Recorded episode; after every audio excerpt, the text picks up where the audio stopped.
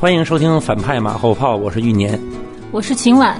我是波米啊，一个月没聊马后炮了啊。本来说要聊戛纳的啊，秦晚当时没回来，再加上马上这几部爆款嘛，也该出资源出资源，该上上了啊。李沧东的《燃烧》有消息说后天啊，这周五高清就随便看了。那到时候我们会直接说电影本身啊。那今天请到老朋友秦晚和玉年，是主要围绕。原央视《实话实说》主持人崔永元最近曝光的一些内幕吧，啊，但是有句话说在前头，咱们这是一个电影节目，所以与电影行业相关度不大的纷争，咱们今天不太涉及啊。比如说什么冯小刚当时怎么诓崔永元聊天，然后写到了电影手机里头，现在又拍手机二什么的，这些属于私人恩怨啊，旁人要围观，也就是当八卦看看。这些话题没有行业价值，所以我们今天主要围绕他爆料。延展出来的其他几个话题来展开，一个可能是明星艺人的合同问题，二来是艺人片酬是否过高的问题，三个可能是电影融资环节是否普遍存在所谓洗钱的问题啊！而且正好这个玉年老师现在也算是这个相关的从业者吧，哎，尤其是跟艺人的工作是紧密相关。当然，虽然不方便具体说是谁啊，但是什么大小合同、阴阳合同。肯定是比大家都要清楚一些。那么你来先来讲讲，怎么看待说现在爆出来艺人签大小合同，甚至是所谓阴阳合同这件事儿？其实之前跟很多朋友们也都在这个聊这个话题，但是大家给我的一个普遍的一个反馈呢，就是说最近这些年已经没有人来签阴阳合同、大小合同了。这可能是好多好多年以前，就是整个的娱乐行业极度不规范的那个时代的一个产物。现在，因为很多的电影公司已经都是上市公司，它的财务相关的东西要披露，相对来讲已经是比较规范了。当然，它可能会有一些合理避税的一些方式，比如说，国内有很多公司在荷尔果斯开公司，注册在荷尔果斯或者注册在上海这些地方，它有专门的针对影视娱乐产业的相关的优惠政策。我觉得这个是很正常的。呃，以前美国有很多的特效公司。嗯，后来因为加拿大各种各样的退税政策，是所有的美国特效公司全去加拿大。再后来，东南亚的一些国家甚至成立了一个专门的这个区域，就是来扶持你的电影特效的。我觉得这都属于这个正常的商业的操作。因为其实大多数的明星啊，现在他们去演戏也好，或者是录综艺节目也好，他们的片酬都是税后的，交税的部分是。偏方偏方或者邀请方来承担，那我明星反正我拿到也是税后的钱，那我为什么要去避税呢？其实这个我觉得是有一个哎有一个逻辑上的一个问题在的。对，但是崔永元呢，他拿出了这样的一个合同，但是这个合同是在什么样的场合、什么样的形式签的，其实大家也都不知道。现在所有的媒体得到的这个消息都是。通过向崔永元采访，单一信源，单一的信源啊，因为现在信源消息实在是料比较多，我觉得某种意义上来讲，大家在被崔永元在牵着鼻子走。但是我并不是说崔永元是在用假的东西去误导或者欺骗大家。但是现在其实我觉得需要有更专业的解读，或者说是有更权威的机构，比如说税务机关做出来这个权威的认定，然后才能最后说。他们到底是有什么样的问题？嗯，所有的猜测，我觉得都是。只是你从就是动机上和这个普遍经验来看，你觉得现在拿税后片酬搞这个事情没有多大的动机，是吧？崔永元他自己也提到了，就是说，也许这个事儿明星本人还不知道呢，是不是在暗示明星的工作人员可能会背着明星，以明星的身份去做一些，会做一些什么东西？那我觉得这个倒也许是有可能的。但是像五千万这么大的金额，就是真的是想都没想。对，因为我觉得演员拿六千万片酬，我个人觉得是正常的。嗯，因为中国电影的市场现在已经这么大了，在好莱坞很多很多年以前，就是差不多好莱坞票房维持。在九十亿美元到一百亿美元的时候，好莱坞顶级明星官拿片酬三千万美元到三千五百万美元。那朱迪亚罗伯茨，我记得那时候就三千万美元。那我觉得中国电影的市场现在跟美国已经差不多了嘛。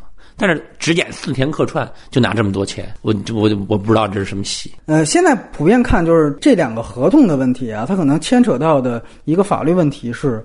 避税或者逃税的问题。呃，秦晚怎么看待这件事儿？因为现在爆出来的东西整理以后会发现，其实它就跟大轰炸那个剧组有关系，它有可能是个单一事件。因为因为大家都在问崔永元，你不是说你有很多吗？那其他的剧组或者说其他的人还有什么呢？他不愿意报，他说他说他得自己先判断了以后再报，有可能他整个事情他就是一个就是这个剧组自自身的一个问题，那他本身就有问题。因为我们之前就从那个叶问三的事件出发了之后，其实大家都已经知道这个背后的一些问题。那么大轰炸也是相关的一个剧组，但是如果说有其他的话，那只能看他会不会再报，这样才能可能可能会更普遍一点。我觉得秦晚说的这点特别重要，因为崔永元据说是跟大轰炸剧组，包括他们有合影是有接触的，但是其实他跟他真正参与过的这个电影来说，最近可能也就是大轰炸了，口头挂着都说我要骂刘震云，我要骂冯小刚。但其实这个事件真正引爆，让我们今天坐这儿谈，他拿出实锤的证据是关于范冰冰的那个合同。范冰冰是大轰炸里边客串的，那么后来又扯出杨紫跟这个黄圣依也是大轰炸的。所以别看这些料好像都是怎么天上一脚地下一脚，但其实你归总看，这都是大轰炸剧组的。那是不是你只有这方面的料？所以这个我觉得是挺重要的一点。那如果它都关于大轰炸的话，那我们可能就这个话题就只能说，那是不是这个剧组实在太奇葩？因为通过《叶问三》也确实证明他的这投资方是很奇葩的，这个早就已经被轮过好多遍了。嗯，然后另外一个我想说的是什么呢？就是所谓大小合同，甚至阴阳合同，你听着名字特别黑化啊，说感觉水特别深一样。在我看来，它和比如说明星吸毒的事儿。是属于一样的性质，就明星吸毒，你看这是四个字，但其实它的重点不在明星，而在吸毒，对吗？就是吸毒该不该抓？那抓了是轻判还是重判？包括这个量刑标准，它也不是分谁吸而改变的。那一样的道理，明星偷税或者逃税，重点在偷税嫌疑本身。这个咱们得说，就是无论谁吸毒，那都不对；无论是谁偷税，都犯法。那这是税务局该管的事儿，所以最主要的是，你偷税问题，我觉得它并不是一个电影行业，就是说因为这个行业特点所带来的特殊问题。你像我们之前聊过锁场，聊过包括后来的我们说预售买排片又退票，那这些都是电影行业才有的问题。那你说那个卖坚果的，他他出不了买买排片的问题。但是卖坚果的，他可能也避税。甚至也可能偷税啊！那大家老就因此就说：“哎呦，你看这娱乐圈真黑暗。”那你所从事的行业有没有偷税避税的问题呢？啊，正是因为，而且我觉得正是因为这是名利场，它永远是聚光灯照着的一个行业，它无数双眼睛盯着看。所以电影行业算我觉得中国所有行业里面相当透明的行业了。那大家想想，真正的那些支柱产业啊，国企占大比例的那个资源型的垄断行业。如果每个行业都有这样同样的问题的话，那涉及到的金额、数量和级别，电影行业的从业人员能和那些行业去比吗？锁场也好啊，说甚至说史贝西那些人可能有的性骚扰的嫌疑也罢，那如果是潜规则，它影响到选角呀，它可能是这样。包括说 Me Too 导致影片下映或者重拍。那这个都是与电影质量，或者是观众啊，我对于一个片子期待，结果你没上或者换角了，这个利益是有联系的。而大小合同这件事情，就事情来说，除了税务局，其他人都是看热闹。所以说，我觉得加入骂战带节奏的，想想是不是出于两种心态，一个就是黑粉。啊，我早就看那谁谁谁，我就看他不顺眼了。还有一种，那就是仇富。所以接下来我们第二个话题也很有意思，就是小崔曝光的这个合同啊，说可能牵扯的一个就是高片酬的问题。就像刚才我们重复的，一个是范冰冰片酬一千万。啊，而且呢，他那个合同的细节里面有很多的啊具体条款，也现在被拿出来轮嘛。就是说啊，比如说剧组必须报销机票啊，这个五星级酒店呀，类似的。那另外一个呢，就是刚才提到所谓四天客串拿六千万这个合同，现在不知道是谁。之前大家猜测的陈道明，现在昨天晚上小崔自己视频里又辟谣了，那说不是。但无论是谁，如果这合同不是他自己编的的话，那这个数字确实是存在的。那么他们都直指一个明星拿了高片酬这个问题。那这个问题呢，起码我觉得比偷税问题就更具体到行业了。那虽然我觉得电视剧行业是不是更加严重啊？在我看来，那两位怎么看待高片酬是否合理的问题。这话其实说过很多次啊，就是高片酬它其实是市场的一个产物，就是说片方愿意花这么多钱来请这个明星演，那他一定是因为他觉得这个明星来演可以给他带来更多的收益，就是没有人会做赔本的生意。呃，演员的片酬越来越高呢，我觉得其实也是和现在电影产业的一个发展是有关系的。现在年票房已经基本上跟好莱坞是一个水平，哎，本土的票房，包括网剧啊、电视剧这么大的一个市场来支撑，中国的每年的这个 GDP 也在这个提高。只要这个片酬是有人愿意出钱。那它就是正常的。但是有人说钱都给明星了，结果制作五毛钱特效，哎，五毛钱特效制作水平下降了？那这其实呢，我觉得是制作方的一个短视。时间长的话，其实吃亏的还是这个整个影视行业。啊，那我觉得这并不是所有人都在做的一个事儿。啊，也有很多就是真正为了这个行业的发展，他是为这个行业行业好的人，他会有更长线的、更持久性的一个这样的一个模式。而且我们也可以看到很多电影。现在好像真的不是流量明星或者说是当红明星就能撑起票房了。呃，印度电影在国内的票房那么高，那么高，其实那些演员在国内也没有什么名气。我想说，就是市场一定是有一个自己的校正过程的，嗯，它一定是有一个自己的一个慢慢的这个平衡的这么样一个结果的。嗯，所以明星高片酬呢，也许它。有的地方不合理，但是我觉得长期来看，只要是有市场，那么出多少钱来请明星都是合理的。人家好莱坞明星现在真正一线明星都参与票房分红的，他可能真的最后拿到手八千万美元、一个亿美元，那比中国高多了。那也是有人出啊，你能说好莱坞就就有问题吗？我觉得可能还是大多数人对于这个行业不了解所造成的。哎，我再问你一个具体问题，就是说刚才提到了，除了片酬本身，它还有很多这个条款。看着感觉好像就这艺人特别霸道啊，怎么样？就是王道条款，怎么着得五星级也得出来，特别铺张。我不知道，就是说这个是属于一个呃范冰冰这边是她一个特殊现象呢，还是说就你了解，就基本上现在艺人在签合同的时候都属于强势方？我觉得中国的电影产业基本上模式都是和外国学的。你看那个拍《复联》的时候，他们住的，他们吃的。我觉得应该不比咱们这国内差，因为他们觉得我把明星服务好，或者我把演员服务好，是我能够他们有更好状态投入到表演，让我的电影做得更好，票房更高的一个保障。我觉得这也是正常的。但是有人说，你看以前说贝尔来拍《十三钗》，就一个人来了，不带助理，不带助理什么的，那是因为贝尔觉得这《十三钗》是一文艺片儿。他从来不觉得这是，他从来不觉得这是一个商业电影。呃，好莱坞明星可能会用很高的片酬演一个商业大片，但是他演一些很小很小艺术电影，他可能都不要钱。其实我觉得这个是一个选择，你是选择做商业片，那你就要给明星商业片的待遇。现在也很多演员，他就愿意用比较低的片酬去演一些文艺片，因为他们也知道，你光演商业大片，你没有奖项。或者是你获不得观众口碑，或者你在你的这个表演的这个艺术探索方面你没有做到位，那你以后可能影响你的艺术生命。我还记得有那时候说，呃，尊龙演《霸王别姬》的时候说要让他的狗也坐头等舱，当时不是让陈凯歌他们特别生气吗？结果最后就给换了，换成张国荣。就是我觉得这也都是一个相辅相成的一个一个过程。就刚才您叔已经说了嘛，就是明星他怎么看待这个戏其实很重要。如果范冰就把大轰炸看作一个我赚钱的戏，那我。多少钱？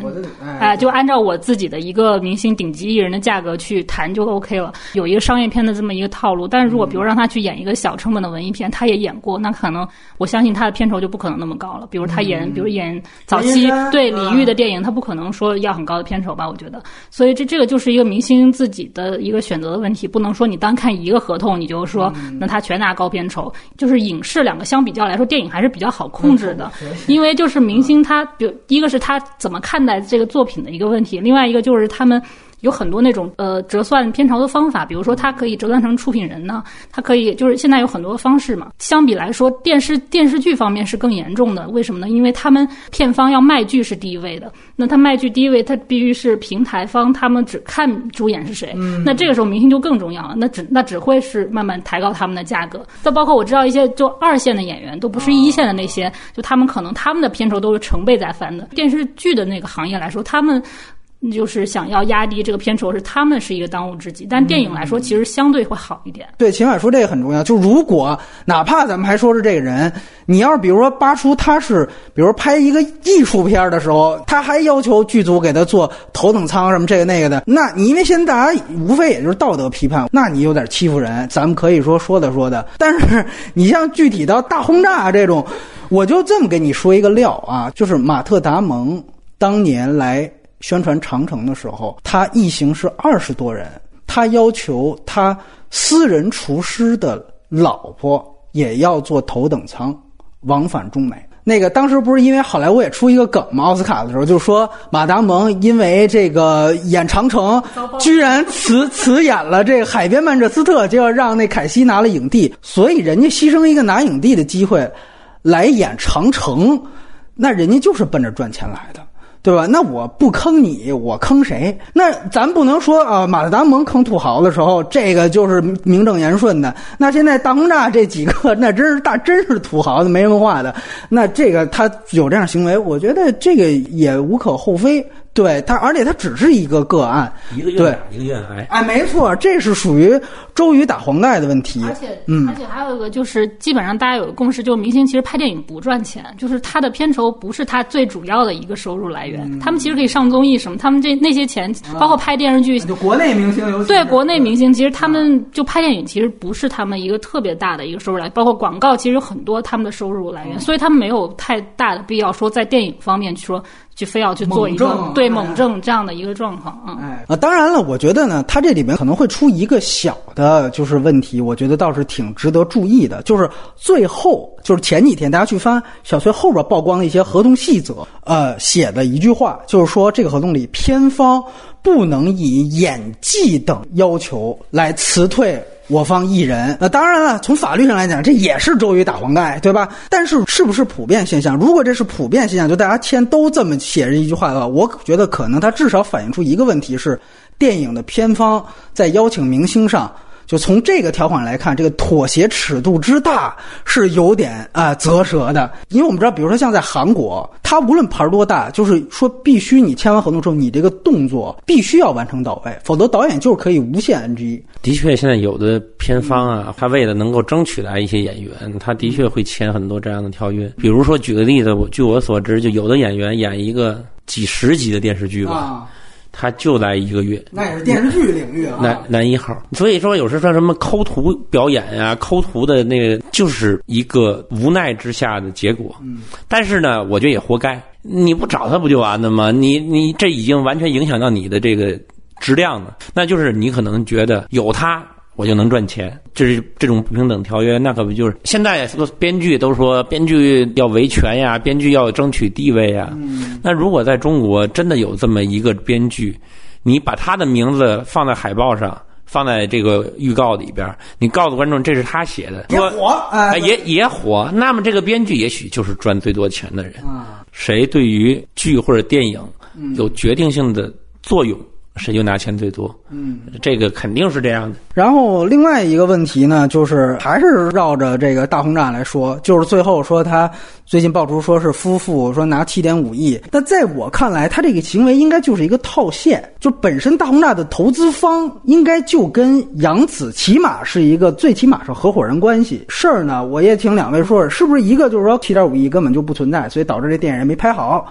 啊，因为没钱拍，我听说那大轰炸导演也诉苦来了，说布鲁斯威利的那酒店钱都是他垫钱交的什么的。那二来就是说，还是说这个到底是个个案，还是说是一个普遍现象？就是说在剧组的这个支出方面开油这个事儿，我我觉得这七点五亿呢，是其实崔永元说的，他现在拿出来一个合同是一个九千万的一个合同，然后呢提到的这几个项目啊，然后各多少钱啊？那具体的其他的那些事是什么呢？我觉得需要。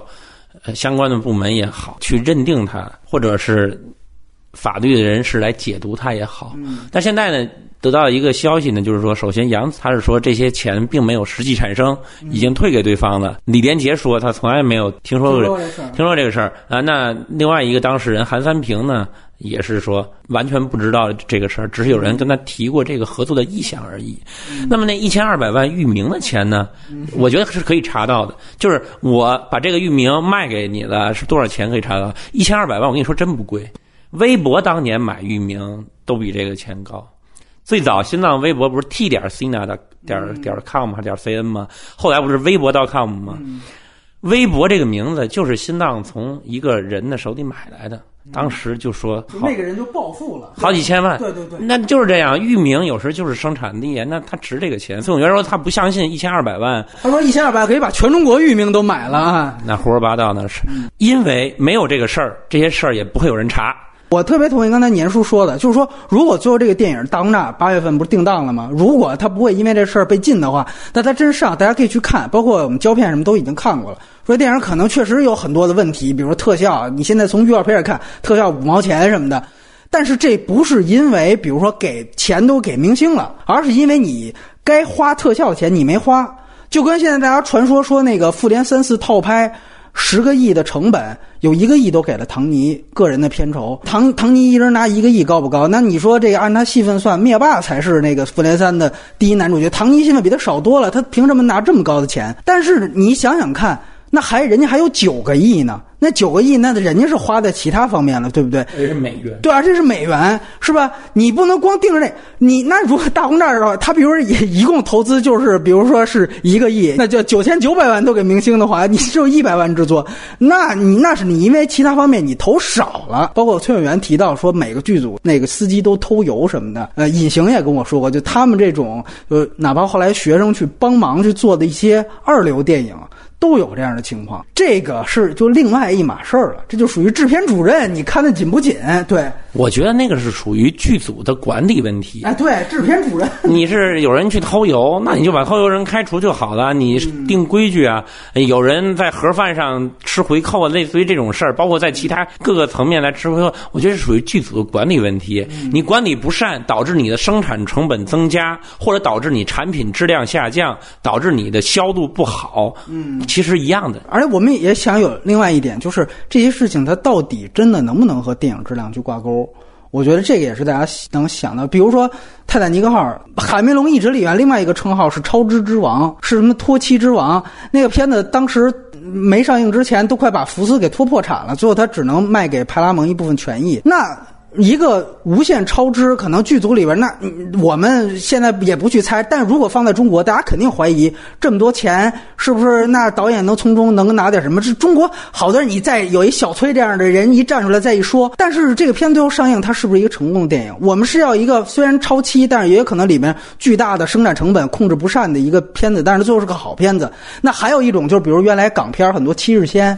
那个成本控制极其严格，那从制片上绝对都是教科书级别，那一分钱都不能再再多了。包括像这个姜志强老板都是以这个来成名的，但是他拍的他也有拍的不好的电影，也很有很多豆瓣评分四点几的片子。那这两个片子观众更喜欢哪个呢？我觉得这个他不能完全。挂等号吧。现在因为有崔永元在每天在爆料，所以就是大家会被这个事情的一个标题所牵着鼻子走。他今天说了一句什么，明天又说了一句什么，大家就跟着那个二元对立弄得特别的明显啊。要不就我就站崔永元，要不我就站范冰冰，他就变成这这样的一个情况。其实根本不是。如果我们用一个逻辑去看这些事情各个方方面面的一个枝节的话，你就知道也没有说娱乐圈震荡，或者是一个整个产业要震荡，或者怎么样。其实根本都没有这么大的事儿，它可能完全可能就是一个个案。但是网友啊，或者很多人他不愿意揪着这些逻辑去判断这个事，而是就是跟着一个标题走。那今天崔永元说了一句什么？明天范冰冰回应了一个什么？后天又怎样？得有这种情绪的这种。因为媒体没有办法，他只能用一个标题，他不可能给你十个标题让你看这个东西发生了有什么样的那些。枝节到底是什么？对我觉得今天这个马后炮，它其实就起到一个厘清的作用。就是崔永元整个到目前为止啊，如果他之后真的有引爆的，比如你能像 Me Too 一样，我就录下来谁对谁开油了，你能录下来这种事，那是另外一回事。到到时候咱们再开第二期。但是从现在来看，你的爆料所产生出来的效果，这其实是一个看似揭露行业内幕的。八卦新闻，对吧？它不像很多，你比如说有些像什么，后来我包括锁厂那个，看似是一个饭圈的那么一个事儿，其实它是一个行业的事儿。因为最终你可以看锁场这事儿没解决，最后导致了这个后来我们，所以我觉得他这里边还真的不太一样。对，那现在大家就是从现在的这个舆论看，因为我觉得现在有的时候咱们监管部门也好，很多也是被舆论牵着走，就是他想谈及的吧，一个是手机二，就手机二剧组和这已经定档的大轰炸。这两个片子，大家觉得最后的上映会不会因为这个受到影响？小崔是言之凿凿，我看了视频，他说绝对得停，百分之百停，这是亲口对胶片说的啊！大家可以去查那个视频。玉年怎么判断？呃，首先我觉得从公关的角度来讲，我觉得手机二不会停，嗯，因为只要冯小刚和刘震云他们把现在的。这个手机二的片名，比如说改成朋友圈，或者他们公开的向崔永元表达误会道歉，他们只要服软，我觉得他们这个片子，因为这个电影本身是没有问题的，他也没涉及到什么偷偷税漏税啊，他也没涉及到什么这些问题，他就是一个电影，他审查方面他也没有问遇到问题，如期上映，而且这个电影现在正在拍，他要上演明年春节的，我觉得最快明年春节。嗯，但是大轰炸呢，因为马上就要上映，因为这个电影其实也没怎么宣传，到现在也没怎么宣传。那么现在这个戏。到底归谁？啊，因为我不知道快度现在是一个什么情况 啊，施建祥现在是一个什么样的情况？那么大轰炸这点现在归谁的？法律要去调查追究的方面，他会怎么样啊？如果是这样的话，那可能这个电影的上映可能会出现一定的问题。呃，但是从市场的角度来判断，我觉得即便大轰炸这样的电影它上映的，它的故事、它的题材。包括它现在跟这个整个市场的这样的一个关系，就是现在市场是不是还需要这样题材的电影？我觉得它可能最后得到的这个票房的反馈也不会很好。嗯，但他可能上映的能少赔点我是我是这样觉得的。嗯，对我再多说一句啊，刚才刚才媒体方面这个问题，我觉得现在其实所有的媒体在写标题、在写文章的时候，我觉得是做的一个内容的传达，但是它并没有做更深层次的分析。第一落点，你说我把这个崔永元爆掉的事儿，我采访他当事人的口述什么的，我都说出来了。那么你接下来你要做的是，对于这些事情，你要做一个梳理和分析，就像反贪影评现在在做的这个事儿一样，而不是一味的制造矛盾、制造仇恨，甚至。我看有的自媒体就是在标题上就是捕风捉影，比如说范冰冰已经资产转移到海外了，他就是在公开的制造矛盾，公开的利用一些普通网友的情绪来给自己获得点击也好，获得阅读也好，获得关注也好。我觉得其实这是也是一个媒体的责任的问题。呃，起码就是如果他真的因为这事儿，比如大轰炸就。禁映了或者停了，你觉得这个事情从该不该的角度来讲，你怎么看呢？对，呃，不管因为什么原因吧，你就如果它就是有一个符合它的流程能上映，就还是可以上映吧。但是，但是我们可以从这个就上映之后，我们能看到这个片子，就可以从中可更可以看出这个电影的问题。对，这可能对于行业是有用的。不能说我就是把它禁了，禁了，那可能下一个还会出现，你也不知道它是怎么。其实我觉得，其实应该放开，让大家都来看这个电影，就是让大家知道这个事情对于电影本身的一个一个伤害是什么。对，就是哪怕你把它当奇葩，那么你就让这个奇葩得展现出来，它可能才会出现这样一个产物，这才能有更多警觉作用。对吧？不是说你现在一出来这事儿咔一进，而且我觉得就是说，你无论你怎么看小崔这个人，我觉得有一个事情很重要。如果一个人现在网络爆料站出来嚷嚷两声，这个电影咔俩剧组就停了，那是不是以后这招太好办了？大家就都都这么着来，那以后这个会成为电影以后危公关与危机公关的一个策略了吗？或者说对吧？竞争对手的一个策略了吗？现在档期越来越竞争越激烈。那大家要都这么玩儿，这才对行业，我觉得算是有害的。完了，比如说那个电影真导致禁映了，出来说哦，不是那个意思，我没有想打他，我是误伤了，我给他道一歉。这 这种事儿，那我觉得我不知道这算是正义啊，还算是这蔫坏，对吧？大家讨论。反正今天我觉得起到一个厘清作用，是